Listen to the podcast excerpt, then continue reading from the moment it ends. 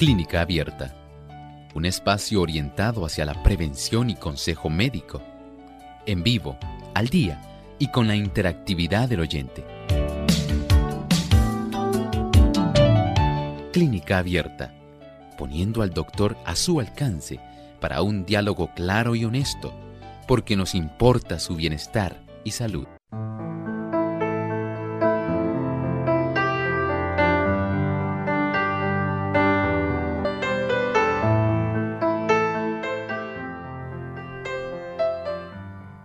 Ha llegado el momento de que usted pueda hacer su consulta en nuestro programa de clínica abierta. Así que les invitamos a que participen, nos llamen, escriban en nuestras plataformas. Les invitamos desde esta hora, nuestro cuadro está disponible para que usted se pueda comunicar al programa y pueda hacer su pregunta. Nuestras líneas telefónicas localmente en Puerto Rico, el 787 303 0101. Si usted está en los Estados Unidos, el 1866-920-9765. Para llamadas internacionales libre de cargos, el 787 como código de entrada, 282-5990 y el 763-7100. También usted puede escribirnos la consulta en nuestra página web puede entrar al chat de nuestra página que puede buscarla en www.radiosol.org. Ahí en el chat nos escribe durante la hora en vivo del programa. Igualmente, aquellos que nos siguen por el Facebook Live, recuerden buscarnos por Radio Sol 98.3 FM y ahí pueden también dejar su consulta en la medida que nos alcance el tiempo, estaremos contestando sus preguntas.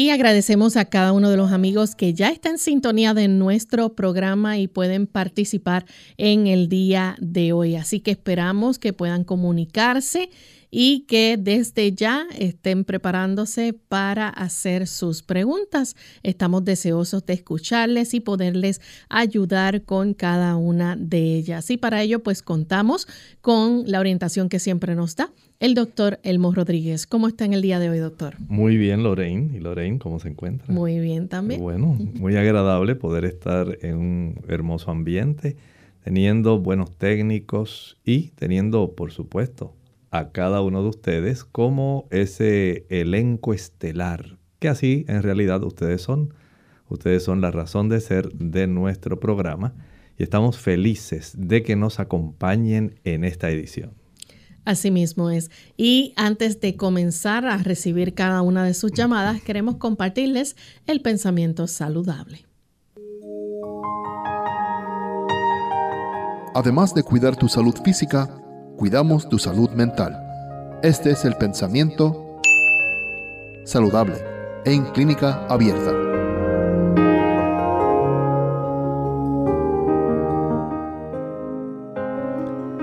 La intemperancia en el comer es a menudo causa de enfermedad y lo que más necesita la naturaleza es ser aliviada de la carga inoportuna que se le impuso.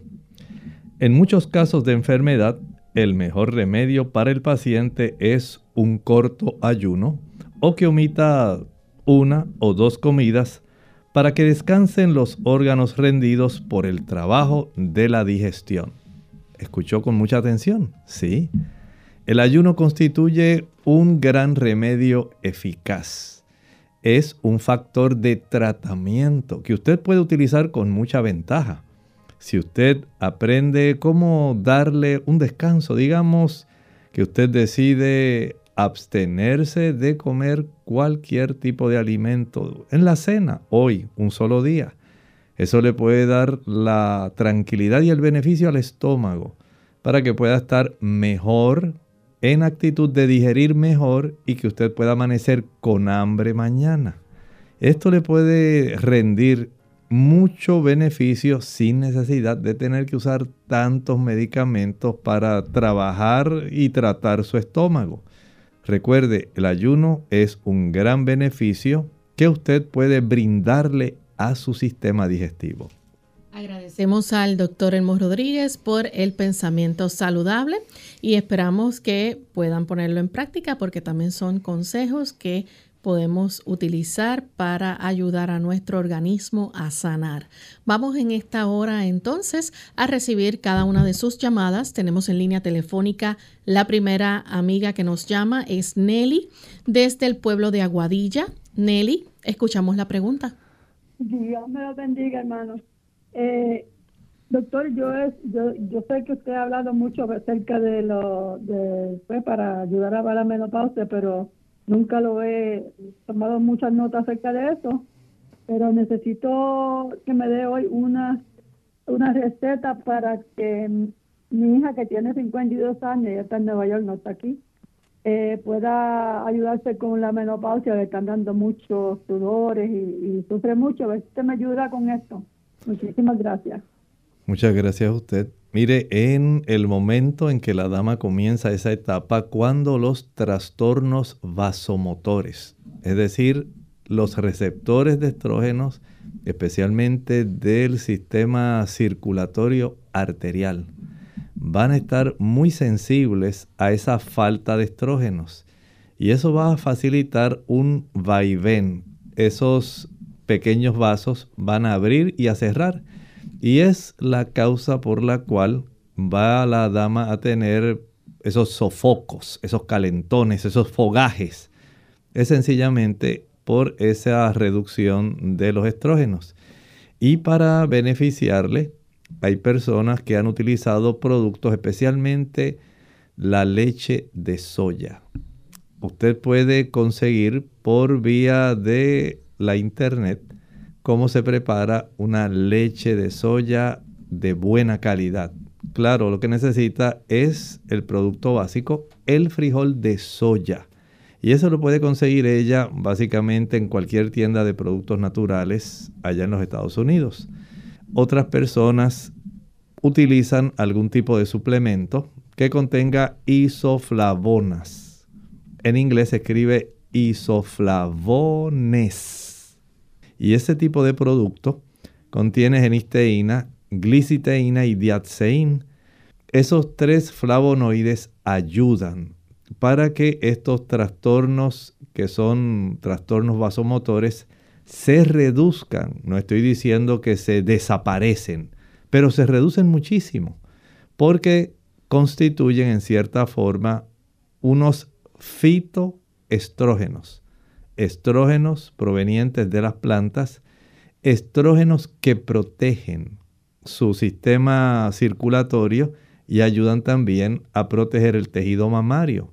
No son como los estrógenos que provienen del mundo animal.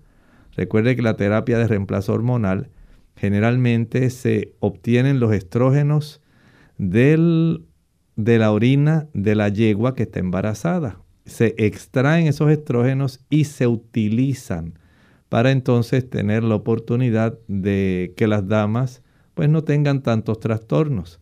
Pero por supuesto tiene sus riesgos esa terapia de reemplazo hormonal y hay damas que al utilizarla pues es más riesgoso el facilitar la generación de algunos tumores mamarios, algunos tumores en el área del cuello uterino, trombosis o algunas veces tromboembolias que se desarrollan en las extremidades inferiores, aumenta la probabilidad del desarrollo de cálculos en la vesícula. Se aumenta también la presión arterial, aumenta el colesterol y por supuesto no deseamos que ocurran tantos efectos adversos.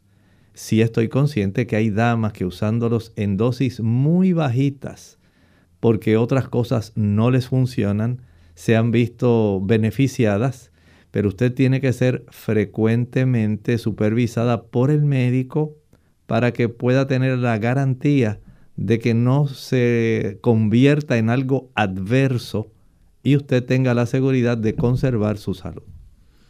Bien, vamos en esta hora a hacer nuestra primera pausa, pero cuando regresemos vamos a seguir contestando sus preguntas, así que no se vayan. ¿Qué tal amigos? Les habla el doctor Elmo Rodríguez Sosa en esta cápsula de salud. Numerosos cánceres están resultando ser autoinducidos. Los promovemos cuando nos exponemos en forma crónica a ciertos factores que son de índole ambiental lo que nosotros comemos, lo que bebemos, el lugar donde vivimos y donde trabajamos, lo que respiramos, muy bien pueden determinar si nos convertiremos en enfermos de cáncer. Hay algunas consideraciones que podemos pensar para usted porque son muy importantes en esta hora. Por ejemplo, escuche bien esta pregunta.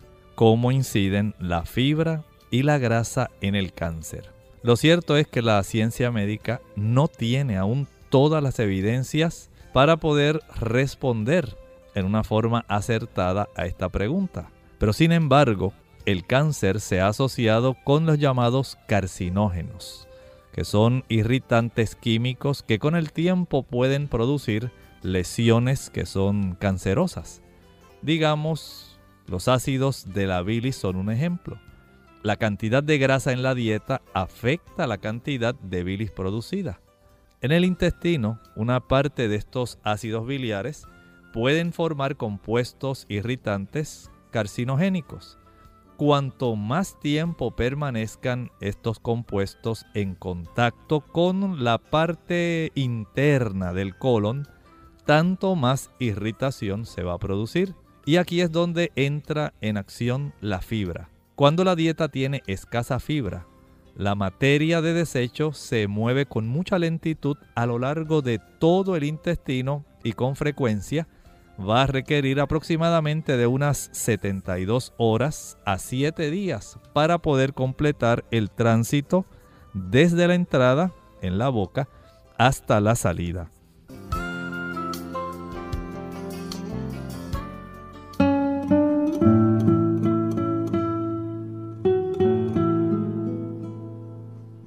El optimista cree que este mundo es inmejorable. El pesimista teme que así sea.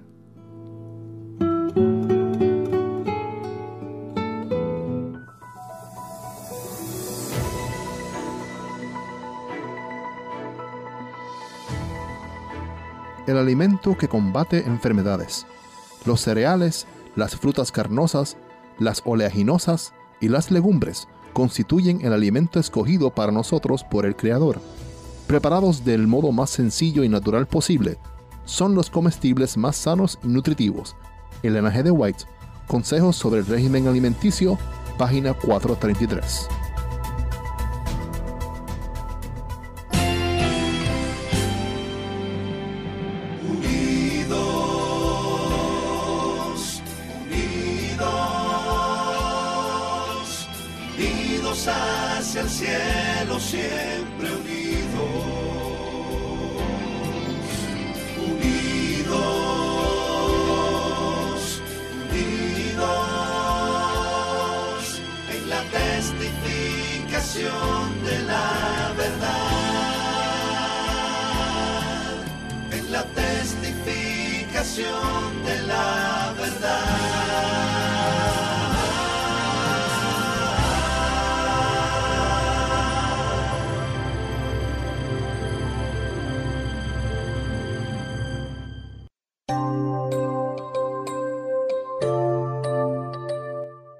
Estamos ya en vivo nuevamente eh, presentando cada una de las consultas de nuestros amigos. Ya tenemos en línea telefónica a la siguiente persona que es Méndez desde Moca, Puerto Rico.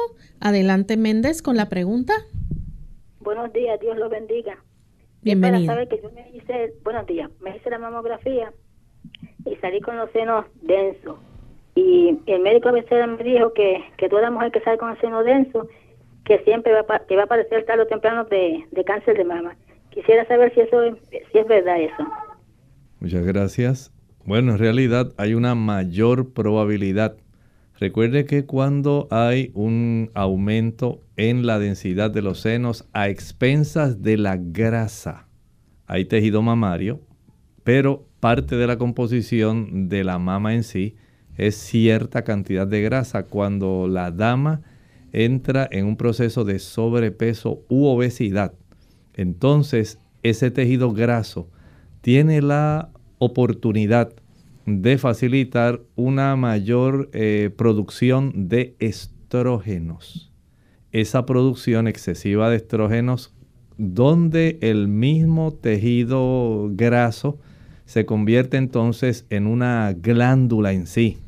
Si las mamas son glándulas, ahora usted tiene básicamente una glándula asociada a otra glándula, pero con la adversidad de que ese tejido graso ahora se va a facilitar la producción de hormonas más bien estrogénicas. Y eso ya entonces la pone a usted en desventaja. Lo importante ahora es que usted reduzca peso, que usted adquiera un peso que sea más consono con un índice de masa corporal adecuado para usted, que pueda fluctuar entre 19 a 24 eso es lo que se considera normal. Eh, claro, esto toma en cuenta el tipo de osamenta, su estructura, eh, su talla, su peso en realidad, y todo esto se armoniza para saber si usted está en sobrepeso o en obesidad. Pero en la medida en que usted va ajustando el peso al hacer ejercicio, al evitar el consumo de productos grasosos, al, evitar el consumo también de productos altos en calorías, como ocurre con los tostones, las papas fritas, los productos que aunque se frían en aceite, no importa qué aceite, cuán bueno sea, va a convertirse eventualmente en triglicéridos y esto se va a convertir eventualmente también en parte del almacenaje de las calorías en forma de grasa en el tejido mamario, en el abdomen, en la zona glútea, en la zona eh, de los muslos. Y ese aumento va a facilitar esa probabilidad en que usted eventualmente desarrolle ese problema. Por lo tanto, tenga esto en cuenta. Usted lo puede evitar al restringir el consumo de productos grasos, la mantequilla, el queso, los huevos, la carne, pero especialmente la leche y los huevos, tienen mucha incidencia en facilitar ese aumento exagerado en cuanto a las calorías procedentes de las grasas. Aumente la capacidad suya para ejercitarse diariamente, practique ayunos, Puede usar agua de limón para facilitar la pérdida de ese peso excesivo y de tal manera que el hígado pueda procesar mejor las grasas. Esto puede ser de gran beneficio para usted.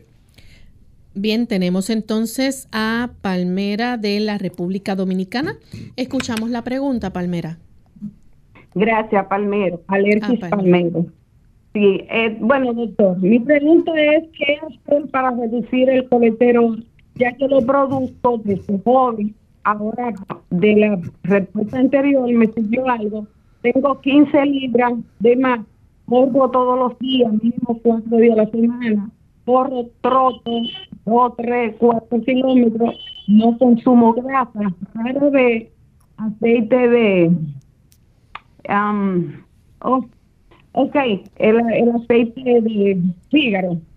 Y no consumo carne de cerdo, carne de res, nada de eso. Lo que sí, la leche que uso de soya. Rara vez consumo huevo. Y no sé qué hacer con el colesterol. Hoy mismo me salió en 243 y no quiero tomar la rosuvastatina que me indica la doctora. Dígame si usted me recomienda, por favor. Muchas gracias. Bueno, hacemos un repaso más o menos de lo que le puede beneficiar hay que abstenerse de el uso de aquellos productos que le van a añadir, le van a sumar colesterol exógeno, colesterol de afuera, externo, porque usted produce el colesterol endógeno en su hígado y eso es necesario, es importante. Pero cuando se le añade un colesterol externo. Leche, mantequilla, queso, yogur, huevos, carnes rojas, carnes blancas y pescado. También ahí hay colesterol, aunque tengan los omega 3, tienen colesterol. Entonces, esto facilita que se sume al colesterol que usted produce. Eso es lo que trastorna generalmente el que se eleve sustancialmente esa cifra de colesterol más allá de lo que se considera normal. Eso la pone a usted en riesgo. Ahora, si usted se abstiene de consumir ese tipo de productos que estoy mencionando, leche, mantequilla, queso, huevos, carnes blancas, carnes rojas, pescado. Se evitan las frituras y además de eso comienza a ejercitarse. Aumenta el consumo de esteroles que proceden de las plantas. Las plantas, especialmente las plantas como el garbanzo, es muy bueno para facilitar la reducción del colesterol porque tiene esteroles. Casi todas las legumbres tienen una buena cantidad de esteroles, pero también hay esteroles en ensaladas. Hay sustancias que le van a beneficiar. Piense por ejemplo en la berenjena. Puede también utilizar los rábanos. Puede utilizar con mucha ventaja la cebolla. También el ajo. Pero también se puede beneficiar por el consumo de la avena. La fibra de la avena, una fibra además de tener celulosa, tiene también eh, fibra soluble en agua que es la que atrapa, la que secuestra el colesterol. Lo mismo ocurre cuando usted utiliza arroz integral, salvado o afrecho de trigo. Son productos que le van a beneficiar. Son productos que ayudan para que usted pueda reducir esa cifra de colesterol. Y si a esto usted ahora lo potencia haciendo ejercicio diariamente al sol, tiene que ser al sol. ¿Por qué? Porque el sol ayuda para que la molécula básica de colesterol se transforme en vitamina D. Y de esta manera, al desviar la producción del el esqueleto básico del colesterol, la nosterol, y en vez de producir colesterol produzca vitamina D, tenemos una reducción sanguínea del colesterol que usted normalmente se mide en la sangre. También tenga en mente que además de hacer ejercicio al aire libre y al sol y de consumir ese tipo de productos, puede usted utilizar el agua de limón por cada botella de 16 onzas, 245 mililitros, añada medio limón grande, amarillo. Eso ayuda al hígado para que procese mejor tanto las grasas saturadas como el colesterol. Y esto es una ayuda adicional. No olvide algo. Si además de todo lo que hablamos, usted dice, yo todo eso hago, no he fallado en nada, todo lo que usted ha dicho yo hago, entonces debe usted tomar en cuenta el estrés. A mayor cantidad de tensión emocional, mientras más estresada está, mientras más ansiosa se pone, el cuerpo, por vía del cortisol, que es la hormona principal del estrés y de la adrenalina, le va a elevar la cifra de su colesterol sanguíneo, aunque usted sea vegetariana y vegana. Pero el estrés hace ese tipo de mecanismo.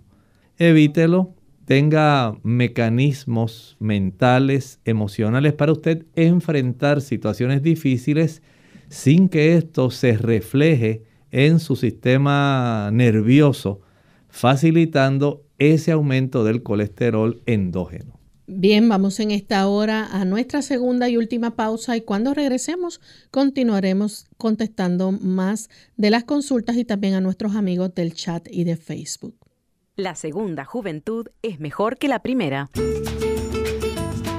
Hola, les habla Gaby Zabalúa en la edición de hoy de AARP Viva, su segunda juventud en la radio, auspiciada por AARP. Si bien es difícil dejar de sentirse abrumado con tantas noticias sobre recesión económica, falta de empleo, alto costo de los seguros médicos y la necesidad de buscar un ingreso suplementario, hay que reconocer que la vida es hoy y que finalmente has alcanzado la etapa de la jubilación. Al principio puede costarte trabajo relajarte y eliminar la sensación de tener que estar en algún lugar a cierta hora, pero a medida que pasan los días te darás cuenta de que eres libre para hacer lo que más se te antoje. No solo te puedes quedar en la casa sin hacer nada, puedes viajar a tu país de origen o visitar parientes y amigos. Recuerda, no tienes prisa por volver ni tienes que presentarte a trabajar. Además, los cheques de la jubilación pueden llegarte a cualquier domicilio que tú solicites. Si eres de los que prefieren quedarse cerca, las salidas a la playa, museos o parques sin niños te servirán para volver a conocer tu ciudad sin tantas presiones. No obstante, viajar y salir no es lo único para hacer al jubilarte. Aprovecha para vincularte de nuevo con viejos amigos o para aprender algo nuevo. La jubilación es el momento ideal para dedicar tiempo a las personas más queridas. Tú mismo. El patrocinio de AARP hace posible nuestro programa. Para obtener más información visita aarp.org oblicua viva. Un faro en la costa brillando en la oscuridad para guiar a los navegantes a salvo a tierra. Dios es como ese faro constante. En medio de las tormentas y las incertidumbres, su luz nos guía y nos brinda seguridad. A veces las olas pueden parecer abrumadoras, pero en Dios encontramos refugio y dirección. Como el faro que nunca se apaga, su amor y cuidado nos rodean siempre. Confía en la luz divina que te guía en cada travesía y permite que te conduzca hacia un puerto de paz, propósito y bendición.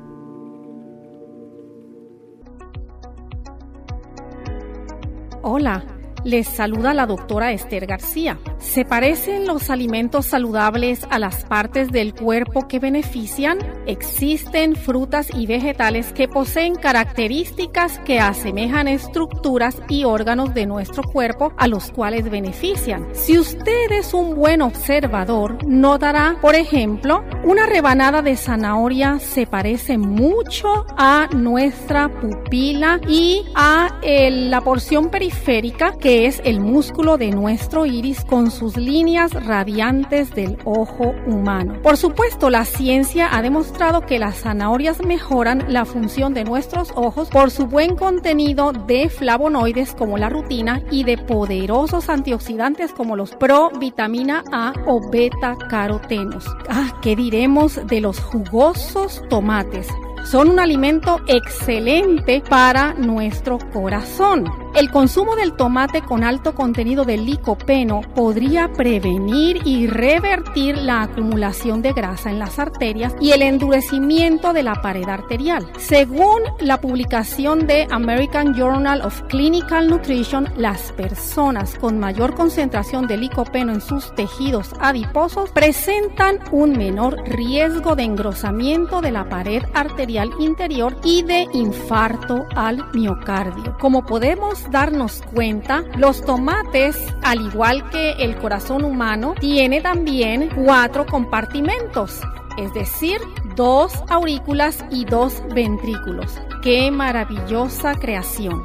Mmm, qué delicioso es el apio y el ruibarbo se parecen a los huesos y cada uno ayuda a fortalecerlos. El apio es un alimento esencial y suplementario para consumir porque nos provee 40 miligramos de calcio en 80 gramos, indispensable para que pueda ayudarnos en ese 99% de calcio contenido en nuestros huesos, ya que el 1%, aproximadamente 500 miligramos, se encuentra realizando sus funciones en sangre y tejidos. Recuerde, y vio Dios todo lo que había hecho y he aquí que era bueno en gran manera. Lo encontramos en Génesis 1.3.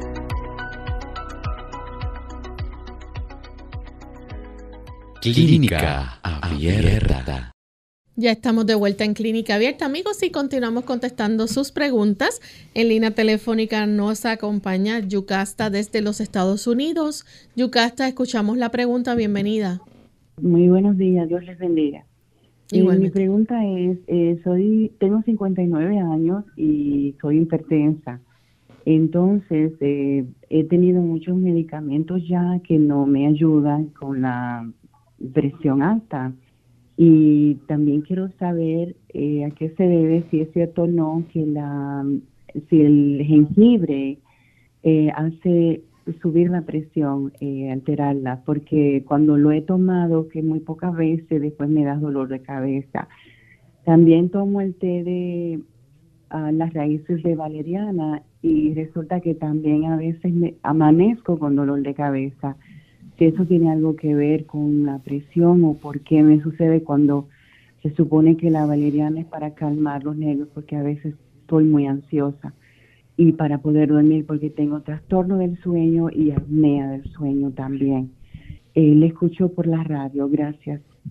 Muchas gracias. Mire, esta situación suya, entiendo que el uso del jengibre le empeora. Hay personas si son hipertensas, que generalmente le aumenta más la presión arterial.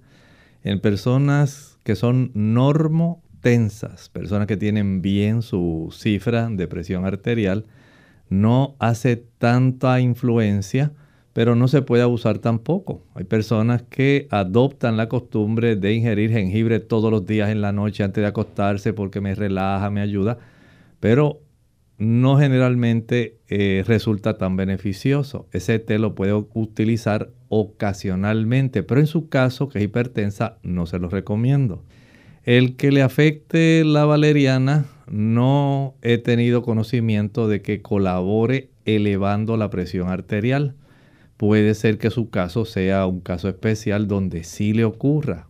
Sabemos que hay excepciones, hay cosas que pueden ocurrir y puede ser que en combinación con algún medicamento que usted está tomando, en lugar de beneficiarle, relajarle, lo que haga sea más bien ese efecto donde usted ha notado cierta elevación de la presión arterial.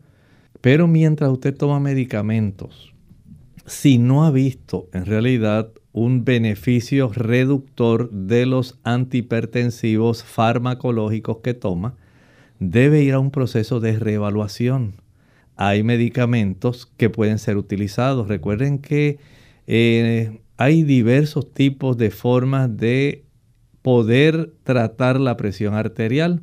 Hay bloqueadores de canales de calcio, hay beta bloqueadores, hay inhibidores de la enzima convertidora de angiotensina y hay ocasiones donde ya se está comenzando a afectar eh, los procesos normales de control de la presión que generalmente tienen esa relación entre el riñón y el pulmón. Todo esto es algo básico que su médico, ya sea el generalista, el internista o el cardiólogo, debe estar evaluando para buscar la mejor combinación de aquellos elementos de índole farmacológica que le puedan ayudar para tener un control adecuado de su presión arterial porque corre mucho riesgo. No hay que arriesgarse en desarrollar algún tipo de embolia, algún accidente cerebrovascular, alguna angina de pecho o infarto cardíaco o desarrollar algún tipo de insuficiencia cardíaca congestiva. No hay necesidad vaya cuanto antes y no aguarde a que solamente un producto natural le pueda controlar la forma, el tipo de presión que usted está manifestando. Tenemos entonces a Alta Gracia, ella nos llama de los Estados Unidos. Alta Gracia, escuchamos la pregunta. Muchas gracias, el Señor les bendiga. Es porque una familia, después que se puso la vacuna, o las vacunas, porque fueron varias, no se le quita la tos, ni de día ni de noche. ¿Algún remedio, por favor, para que le pueda ayudar? Gracias. Muchas gracias. Algunas personas, tanto los que han sufrido de COVID, especialmente eh, el paciente que ya le dio COVID y sabemos que todavía hay COVID, no podemos bajar la guardia, no se confíe.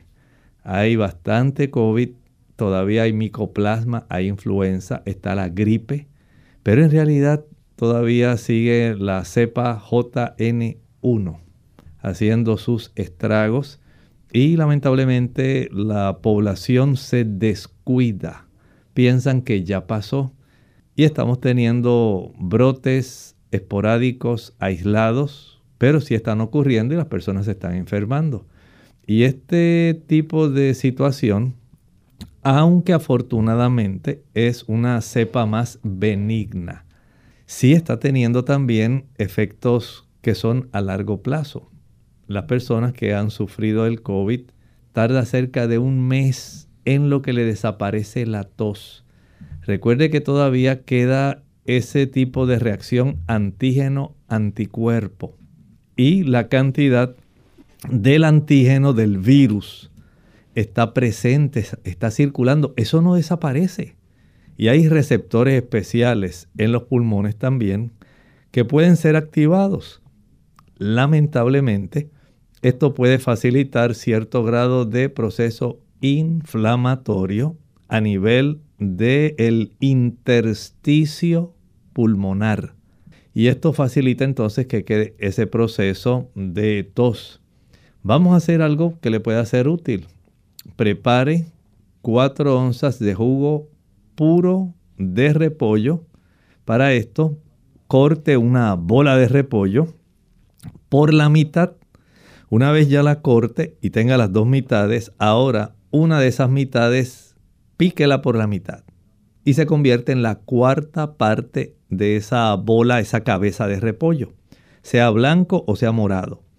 Córtelo en pequeños trozos, añádalo en la licuadora con una botella de agua de 16 onzas. Estamos hablando de 245 mililitros. Proceda a licuar y cuando ya esté bien licuado todo, cuele con un colador de tela. Exprima bien fuerte, bien fuerte para que saque la mayor cantidad de jugo de repollo. Con ese jugo, usted va a tomar a, va a comenzar a tomarlo por cucharadas. No se lo tome todo de una vez. Cada vez que tosa, tómese una cucharada. Cada vez que tosa, tómese una cucharada. Y esto le va a ayudar para que pueda tener un mayor beneficio. Si desea añadirle una zanahoria, puede ser más potente y si le añade la cuarta parte de una cebolla, todavía resulta mucho mejor, porque los flavonoides y la quercetina que contiene la cebolla resultan muy apropiados para los pulmones. Tenemos entonces a Magdalena, ella se comunica desde el pueblo de Toa Alta. Magdalena, escuchamos la pregunta. Buenos días. Este, yo tengo a mi hermana que le dio, le salió una úlcera en la pierna y la estoy trayendo a Vega Baja desde noviembre para que la curen dos veces a la semana, pero no se cura y la y la úlcera se le está ensanchando. Este, ¿qué usted recomienda, doctor? Muchas gracias. Bueno, todo depende del tipo de úlcera. Hay úlceras venosas, son comunes, pero también hay úlceras diabéticas. Y cada una de ellas tiene una base subyacente diferente. Si podemos utilizar, vamos a darle una ayuda que pueda servirle para ambas. Si ella es diabética, no cicatriza, no va a granular mientras no tenga controlada la cifra de glucosa sanguínea. Mientras esa cifra esté elevada, va a ser bien difícil que ella pueda lograr que comience a desarrollarse el tejido, especialmente en la base de la úlcera, y comience a formar una capa blanquecina. Poco a poco se van cerrando los bordes y esto ayuda. Si es una úlcera venosa, mientras ella no se ejercite y baje peso y mejore su circulación venosa, el asunto se va a dificultar. Se hace bien prolongado lograr que esa úlcera pueda entonces cicatrizar. Tanto la úlcera diabética como la úlcera venosa necesitan que usted camine. En la úlcera diabética la circulación arterial debe mejorar para que pueda suplir la cantidad de sangre con células blancas, con fibroblastos, con colágeno con sustancias que puedan ayudar a la cicatrización. En la úlcera venosa, la actividad física, la caminata, ayuda para que mejore el retorno venoso y no se quede esa sangre venosa más tiempo en esa área, debilitando la circulación, congestionándola y facilitando el desarrollo de este problema de úlcera venosa. Hay otros tipos de úlcera, pero estos dos son los más comunes. Ambos se pueden beneficiar si ahora usted va a licuar una sola taza de agua.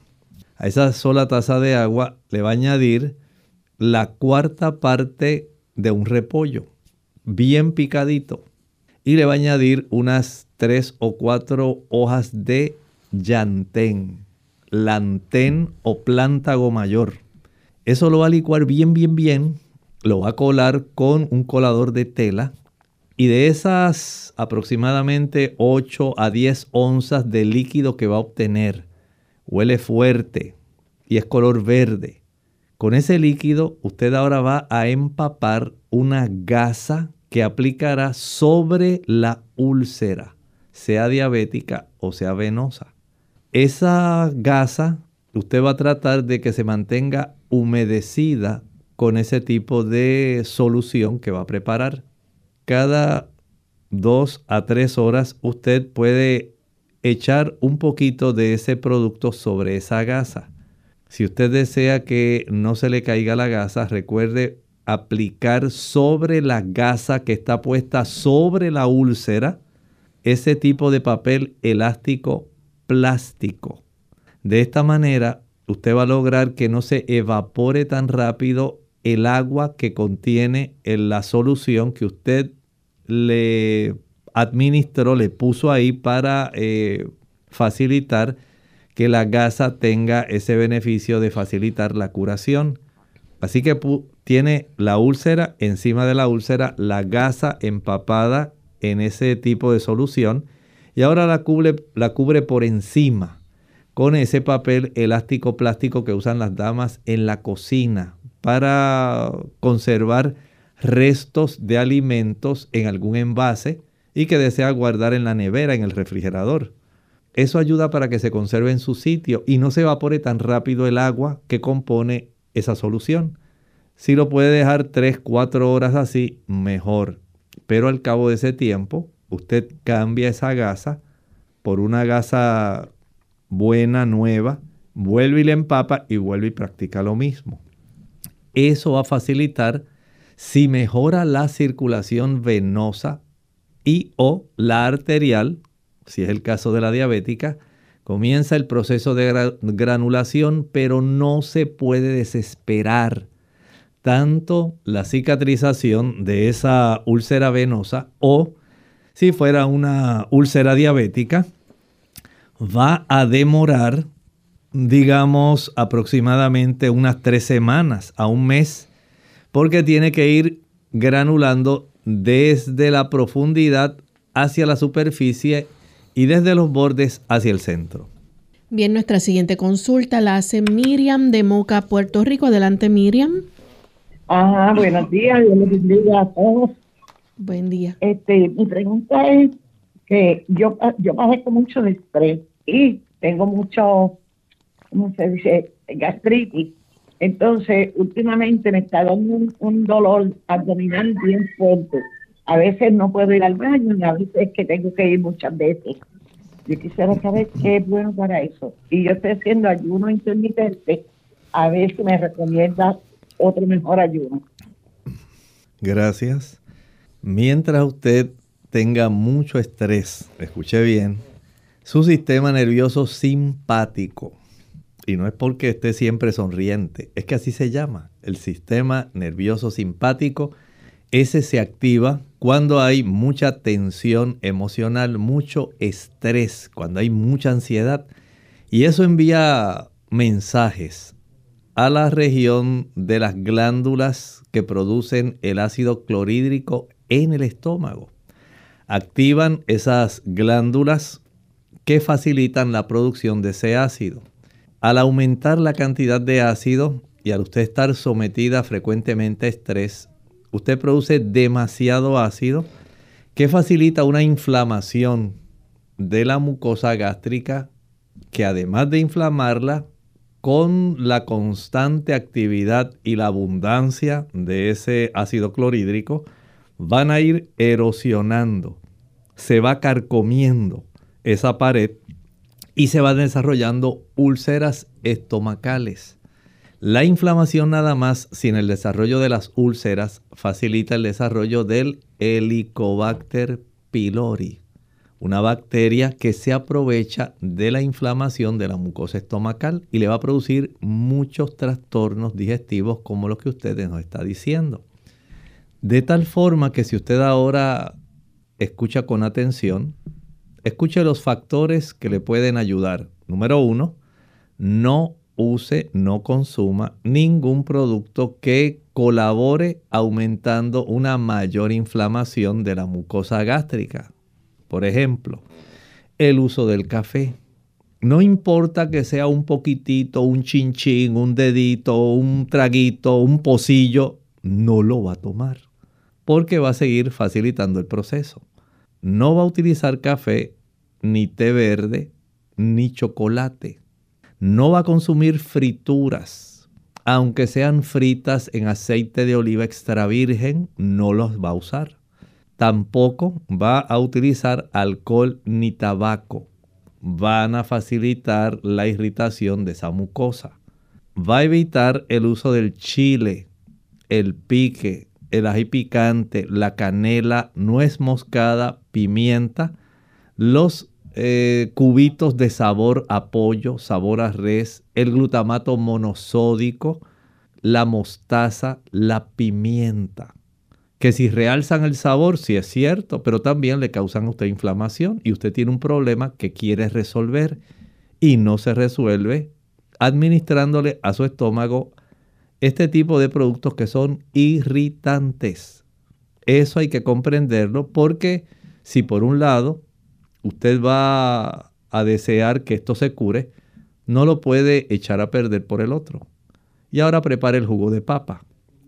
Dos tazas de agua en la licuadora, una sola papa cruda pelada. La va a cortar bien pequeñita, la licúa, proceda a colarla. Y una vez la cuele, ahora va a hacer que estas dos tazas de agua de papa, queda como una leche blanquita, las va a utilizar de esta forma media taza de agua de papa media hora antes del desayuno, media taza de agua de papa media hora antes del almuerzo, media taza de agua de papa media hora antes de la cena y media taza de agua de papa al acostarse. Lo va a hacer todos los días, todos los días, todos los días, todos los días por siete semanas. Esto va a ayudar para que se reduzca esa inflamación, pero también tiene que tener algún mecanismo para usted ayudarse y saber enfrentar el estrés y no trabajar con tanta ansiedad y tanta situación difícil. Porque mientras usted no sepa cómo manejar ese estrés, la producción de este ácido clorhídrico por parte de las células parietales del estómago continuarán y usted seguirá con su problema. Lamentablemente se nos ha acabado el tiempo. Agradecemos a los amigos que han estado en sintonía y les invitamos a que mañana nuevamente nos acompañen a la misma hora donde estaremos contestando más de sus preguntas. Vamos a finalizar entonces con el siguiente pensamiento bíblico. En el libro Apocalipsis capítulo 21 y estamos hablando del versículo 10. Y ahora se lleva a Juan, se hace un cambio de cámara y se le lleva a otra escena. Y dice, y me llevó en el espíritu a un monte grande y alto. Y me mostró la gran ciudad santa de Jerusalén que descendía del cielo de Dios. Usted había escuchado esto antes. En este momento en el cielo hay una ciudad santa que se llama Jerusalén. No es la ciudad que está aquí abajo donde hay problemas y guerras. Esta ciudad es celestial. ¿Había usted escuchado la promesa de Jesús de Juan 14 del 1 al 3? No se turbe vuestro corazón. Creéis en Dios, creed también en mí. en la casa de mi Padre en el cielo muchas moradas hay. Voy pues a preparar lugar para vosotros. Y si me fuere y os aparejare lugar, vendré otra vez y os tomaré a mí mismo, para que donde yo estoy vosotros también estéis. Durante un periodo de mil años, una vez Jesús venga por segunda vez, nos llevará, según aprendimos en Apocalipsis, al cielo donde verificaremos la sentencia de todos aquellos que resultaron indignos de la vida eterna. Pero eventualmente transcurren los mil años, finaliza ese periodo que se llama el milenio y ahora esta ciudad va a descender del cielo donde se encuentra, a donde Jesús nos va a llevar en su segunda venida, y ahora esa ciudad desciende a la tierra. Eso fue lo que estaba viendo Juan en ese momento cuando se llevó su atención a esta otra escena. Qué maravilloso. Hay una ciudad celestial esperando por usted y por mí, ganada por Cristo, no por nuestras obras, sino por la fe. Bien amigos, nosotros nos despedimos y será entonces hasta el siguiente programa de Clínica Abierta. Con mucho cariño compartieron el doctor Elmo Rodríguez Sosa y Lorraine Vázquez. Hasta la próxima.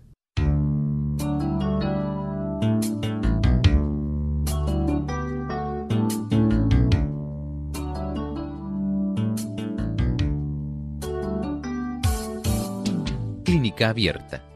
No es nuestra intención sustituir el diagnóstico médico. Antes de poner en práctica cualquier consejo brindado en este programa, usted debe consultar con su médico. Hasta la próxima.